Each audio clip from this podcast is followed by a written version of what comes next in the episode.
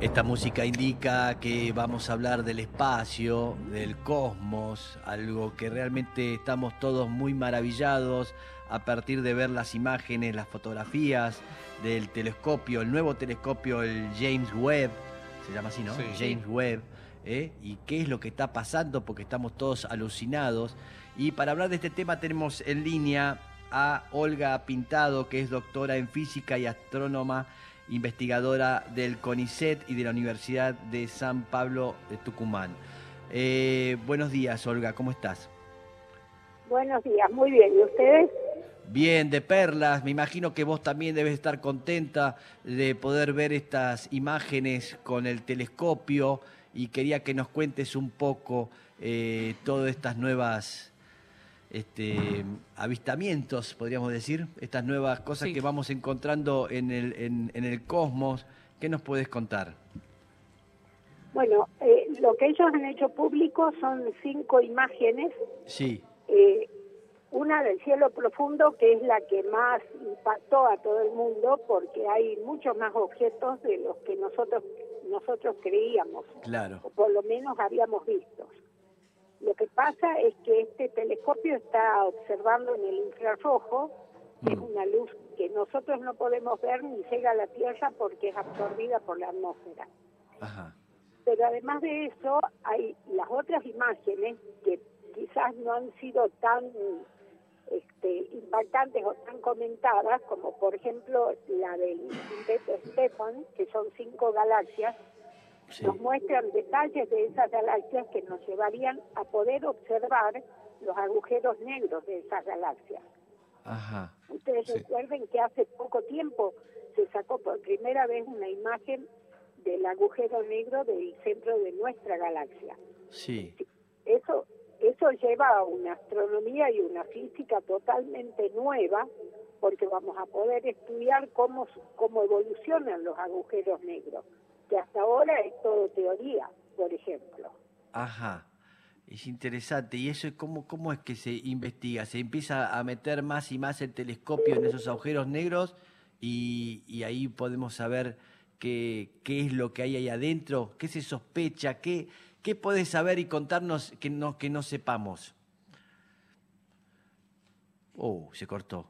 Sí, se cortó. Estábamos hablando con Olga Pintado. Dijo algo que no sepan Sí. todos, Eh, chicos. No, no, porque... No, ahí, ahí, ahí vamos a Sí, la vamos a tratar de reiniciar la comunicación con Olga Pintado, que es doctora en física de, astronom- de la astronomía del CONICET, eh, alguien este, que nos está avispando, porque estamos todos alucinados viendo Sí, estas fotos. Es y- espectacular. ¿Puedo la hacer una, recomendación Sí. a lo Lula, una cosa Lula, una Lula despeinada? Voy a hacer Sí. hoy. Eh, hay, hay muchos documentales en Netflix de agujeros negros por si eh, hay, hay alguien que le fascina como es un, digamos, ese mundillo de Sí. información. Muchos documentales muy buenos que explican qué son, qué Sí. sucede, cómo, cómo aparecen. Pero Está justamente bueno. estaba diciendo que con este estamos ya en contacto. eh, eh, Olga, se cortó. ¿Qué tal? Eh, Parece que entramos en un agujero negro. Exactamente, algo pasa que no nos deja hablar de este tema, vaya a saber el poder que tiene ese agujero negro.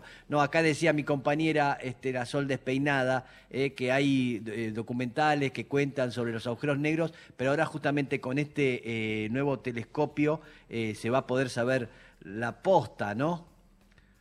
Y esperemos que sí, porque de los agujeros negros sabemos poco, porque no hemos podido tomar muchas imágenes, hasta ahora hay dos, y tampoco sabemos cómo evolucionan, por ejemplo, los agujeros negros, que eso es fundamental para, para poder interpretar lo que pasa adentro del agujero negro que todavía no sabemos. Mm.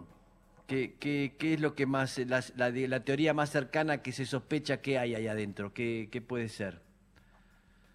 Realidad no se sospecha nada, no Nada. se puede saber porque Mm. es un, un estado de la materia que lo desconocemos totalmente. Claro, Por- claro. Porque cuando entra el agujero negro ya pueden las partículas agarrar velocidades cercanas a la de la luz y ahí ya no sabemos bien lo que puede pasar. Tenemos algunas sospechas, pero nada más que eso. Claro, las fotos que uno ve son de, a ver si se puede entender, ¿no? Porque tiene que ver con los años luz, ¿no? Es un tiempo que no es el presente ahora, es algo que se ve que es de hace tiempo. ¿Cómo es? A ver si podemos entenderlo. No, el año luz es una medida de distancia. Mm, Un año luz es la distancia que corre la luz, que recorre la luz en un año. Ustedes saben que la luz recorre 300.000 kilómetros por segundo.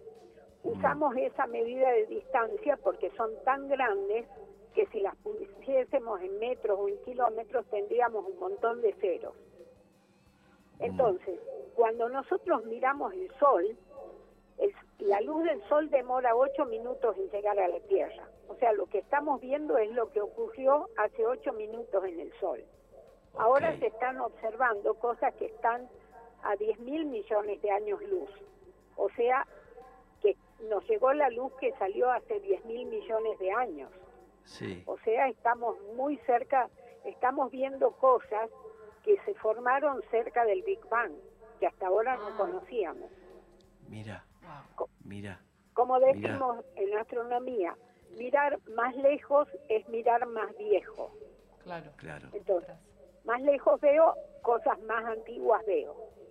Claro. ¿no? Y por ejemplo, en esa imagen del cielo profundo aparecen galaxias que son todavía totalmente polvo, no tienen ninguna estrella. No se ha Mm. llegado a formar una estrella en esas galaxias, porque son muy Mm. viejas. ¿Y por qué siempre está, no sé si le sucede a usted o, o, eh, la esperanza de encontrar vida eh, eh, en otro lugar del cosmos? ¿Eso es posible Bueno, o es yo- una cosa del hombre nomás? No, no, yo, yo estoy segura de que vida hay y que no la hemos podido detectar. Lo que pasa es que el Sol es una estrella muy común y el sistema solar es un sistema planetario muy común en el espacio. En nuestra galaxia y suponemos que en otras galaxias también. Lo que pasa es que todavía no tenemos tecnología suficiente para detectar la vida en esos lugares.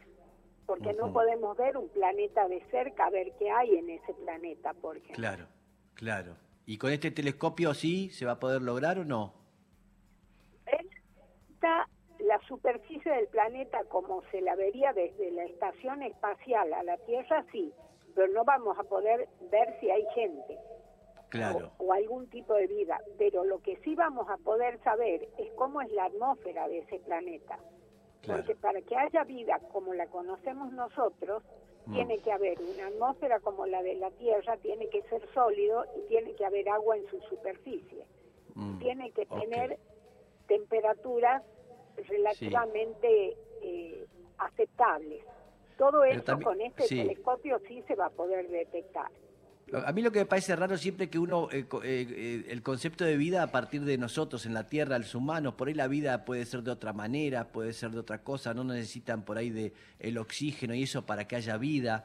Es, es complejo, es raro, ¿no? Porque al No, desconocer... Eso, eso es Sí. absolutamente cierto, pero Mm. para poder buscar vida de otra manera tendríamos que saber que es posible esa otra vida.